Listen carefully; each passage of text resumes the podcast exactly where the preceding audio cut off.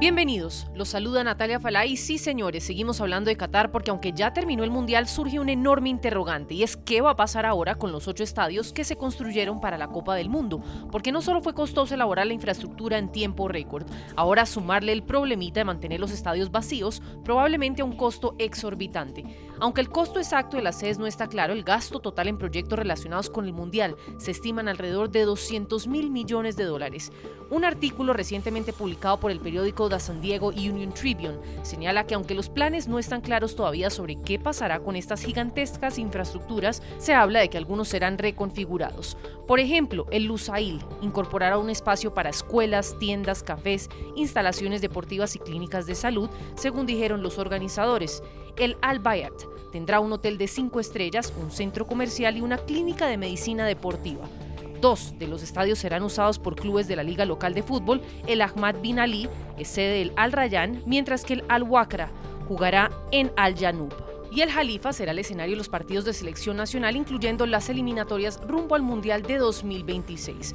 Otros estadios parece ser que también se usarán para la próxima Copa de Asia en enero de 2024. Se dice incluso que Qatar tiene en la mira el Gran Premio, unos Juegos Olímpicos de verano pensados para el año 2036.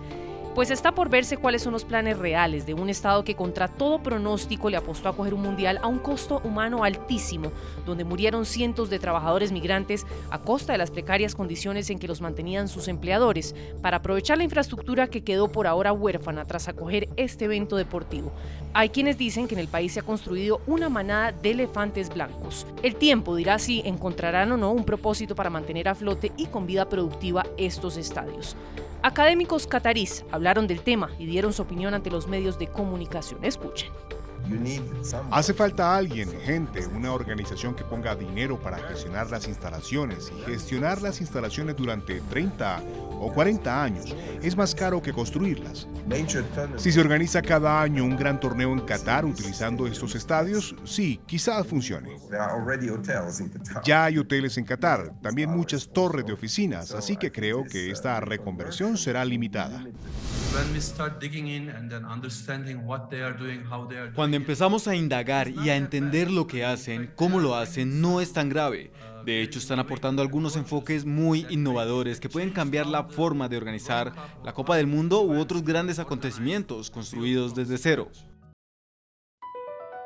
Across America, BP supports more than 275,000 jobs to keep energy flowing. Jobs like updating turbines at one of our Indiana wind farms and producing more oil and gas with fewer operational emissions in the Gulf of Mexico. It's and, not or. See what doing both means for energy nationwide at bp.com slash investing in America.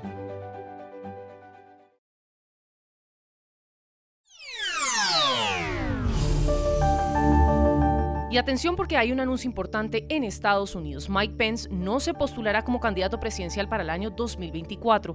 El equipo del ex vicepresidente, antiguo compañero de fórmula de Donald Trump, aclaró que no inscribió su candidatura. Pues a través de un tuit el portavoz Devin O'Malley negó el registro luego de que alguien bajo el nombre de Mike Richard Pence llenara oficialmente la solicitud ante la Comisión Federal de Elecciones. Pence, quien se distanció del expresidente Trump tras el asalto al Capitolio en enero del 2021, es una de las figuras más importantes del Partido Republicano y su nombre se ha rumorado como uno de los posibles contrincantes de Trump, quien sí anunció en noviembre que competirá en los comicios de 2024. BP added more than $70 billion to the U.S. economy in 2022. Investments like acquiring America's largest biogas producer, Archaea Energy, and starting up new infrastructure in the Gulf of Mexico. It's and, not or. See what doing both means for energy nationwide at bp.com slash investing in America.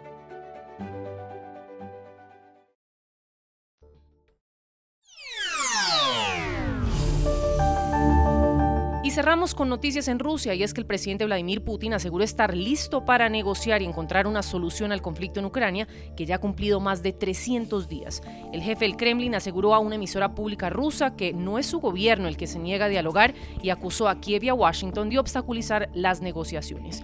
Las autoridades ucranianas han reaccionado denunciando que la intención real de Putin no es negociar sino eludir sus responsabilidades. Y ese precisamente es uno de los grandes interrogantes. Después de tantos días de guerra, cientos de miles de vidas inocentes que fallecieron en ese campo de batalla entre ejército y civiles, menores de edad incluso. ¿Será que es viable creer en las intenciones de Putin de acabar con la guerra por la vía del diálogo y la diplomacia? ¿Qué será que no le está saliendo del todo bien al presidente ruso para que plantee la posibilidad de un camino negociado para el fin de la guerra? Pues no sorprende que algunos analistas señalen que se debe desconfiar de estas intenciones de Putin. En NTN24 consultamos a Fernando Cocho, analista internacional y de inteligencia y de riesgos de seguridad nacional, y este fue su análisis sobre el tema.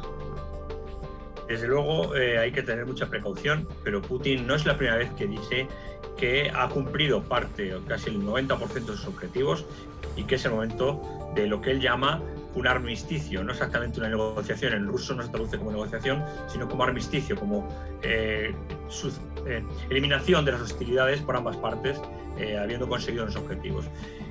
¿Fiarnos de Putin? Bueno, depende de las presiones internas que reciba por parte de los miembros del Kremlin. Yo alguna vez he dicho que Putin es de los más moderados dentro del Kremlin, a pesar de ser un tirano.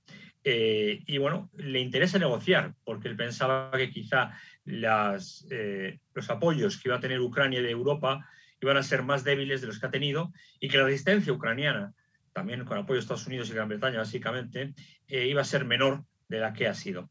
Eh, ambas partes están al límite de sus capacidades, tanto militares como de, de capacidad de respuesta logística.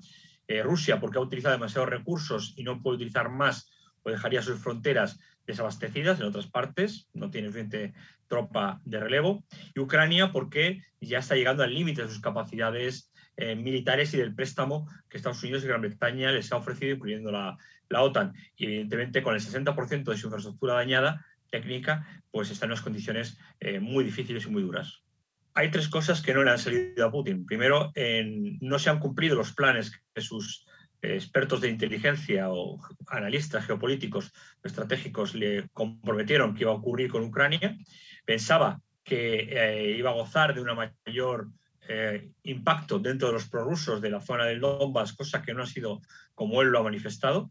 Y tercero, evidentemente, no esperaba que Ucrania recibiera un apoyo tan masivo por parte de la Unión Europea, fundamentalmente de Estados Unidos y Gran Bretaña, con lo que militarmente no le ha salido correctamente sus, eh, sus deseos.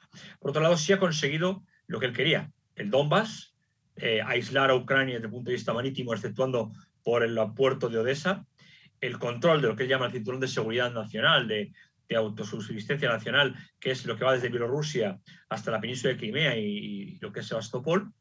Y, por supuesto, ha cumplido eh, lo que, desgraciadamente, para Europa es una, una, lacra, y es que se ha echado en los brazos de la eh, corriente, digamos, de, de, la geopolítica china y ha dado la espalda a Europa, con lo que eso implica energéticamente para nosotros y lo que implica también energéticamente para él. El precio que China le exige a su combustible es mucho más alto mucho más bajo, perdón, del que vendía Europa y por tanto no le ha salido ninguna de las cartas como él quería, más que el Donbass. Across America, BP supports more than 275,000 jobs to keep energy flowing. Jobs like updating turbines at one of our Indiana wind farms and producing more oil and gas with fewer operational emissions in the Gulf of Mexico. It's and, not or. See what doing both means for energy nationwide at bp.com slash investing in America.